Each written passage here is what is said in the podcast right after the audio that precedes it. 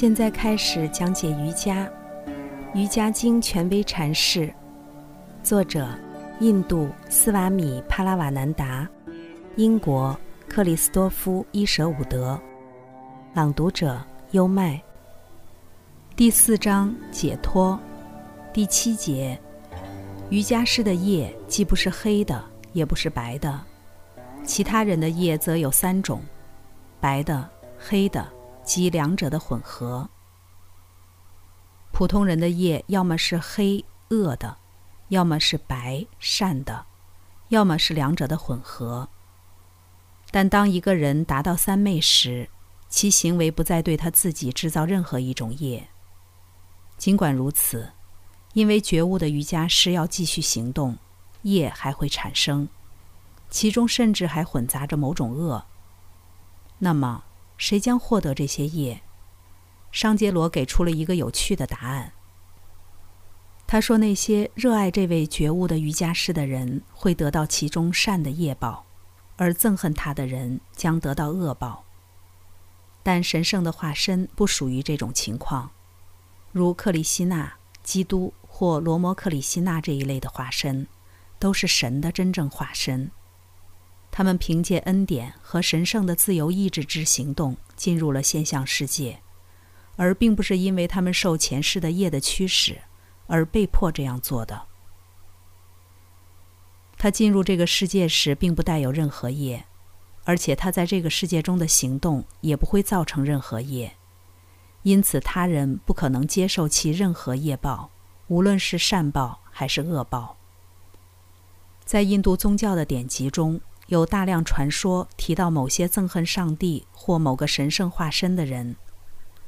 康萨想要谋害婴孩克里希纳。译者注：康萨《博加凡歌》里的恶魔。正如西律试图谋害年幼的基督，西夏帕为反对克里希纳而战，罗瓦纳为反对罗摩而战。但在所有这些例子中，这些人都获得了解脱，这在基督徒听来或许十分奇怪，但这里强调的是强烈情感的精神价值。热爱一个神圣化身当然最好，但比起对他的冷漠态度，强烈的憎恨他可能更好一些。冷漠始终是罪恶的罪行，因为罗遮在灵性上高于达摩。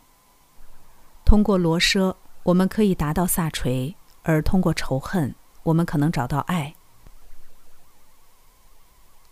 第八节，由这三种业所产生的习性，只有在条件有利时才显现出来。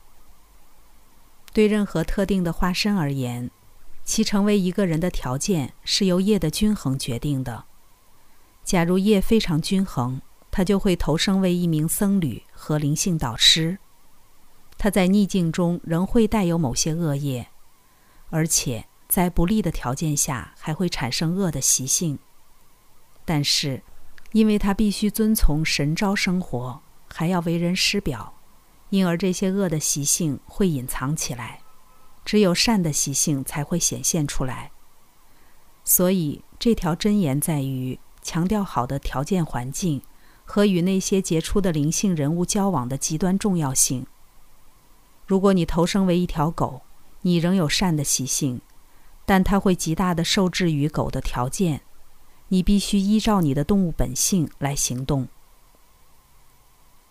第九节，由于我们对过去习性的记忆，即使时间、空间、物种发生了变化，因果之链也不会中断。说到记忆，波颠舍利并不是只有意识的回忆。而是将前世生命中的印记与现世生命中的行为和思想无意识地排列在一起。业报这条因果之链有绝对的连续性。如果在无数次转世的过程中，我们发生了物种改变，从动物进化到人，或从人变成某种非人类型的存在，我们的业仍会继续发挥作用。尽管如此。正如前一条箴言中提到的，只有适合于我们的物种的那些习性，且在条件有利时，才会在一个人的生命中显现出来，其他的习性则会隐藏起来，直到我们投生为另一物种，且条件对他们有利时。第十节，生存的欲望始终存在，因而我们的习性没有开端。我们已经明白。印度哲学将创造和解体看作是一个无始无终的过程。业始终在发挥作用，始终在产生习性。这里没有最初的行为，只有作为个体，我们才能通过忘却这种现象层面的生存欲望，并觉悟到阿特曼及我们的永恒本性，从而将自己从业报轮回中解脱出来。假设宇宙中的每一个体都将获得解脱，宇宙会停止存在吗？我们都处在时间中，因此没有人能回答这样的问题。事实上，这个问题也无法真正回答，因为现象的宇宙永远处在从过去到将来的转变中，而阿特曼始终在当下。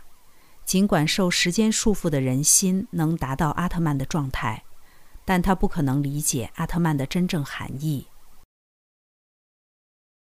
刚才带来的是，现在开始讲解瑜伽，《瑜伽经》权威阐释，第四章解脱，第七节到第十节，生存的欲望始终存在，因而我们的习性没有开端。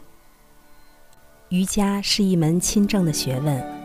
是引导人的心灵通向自由和平的学问。《瑜伽经》的原文只有几千言，但微言大义。二零二三新年伊始，希望通过这本《瑜伽经》的注释本，可以对你的生活提供一种全新的哲学理解以及有益的指导。跟着优麦，带你不走寻常路的看世界。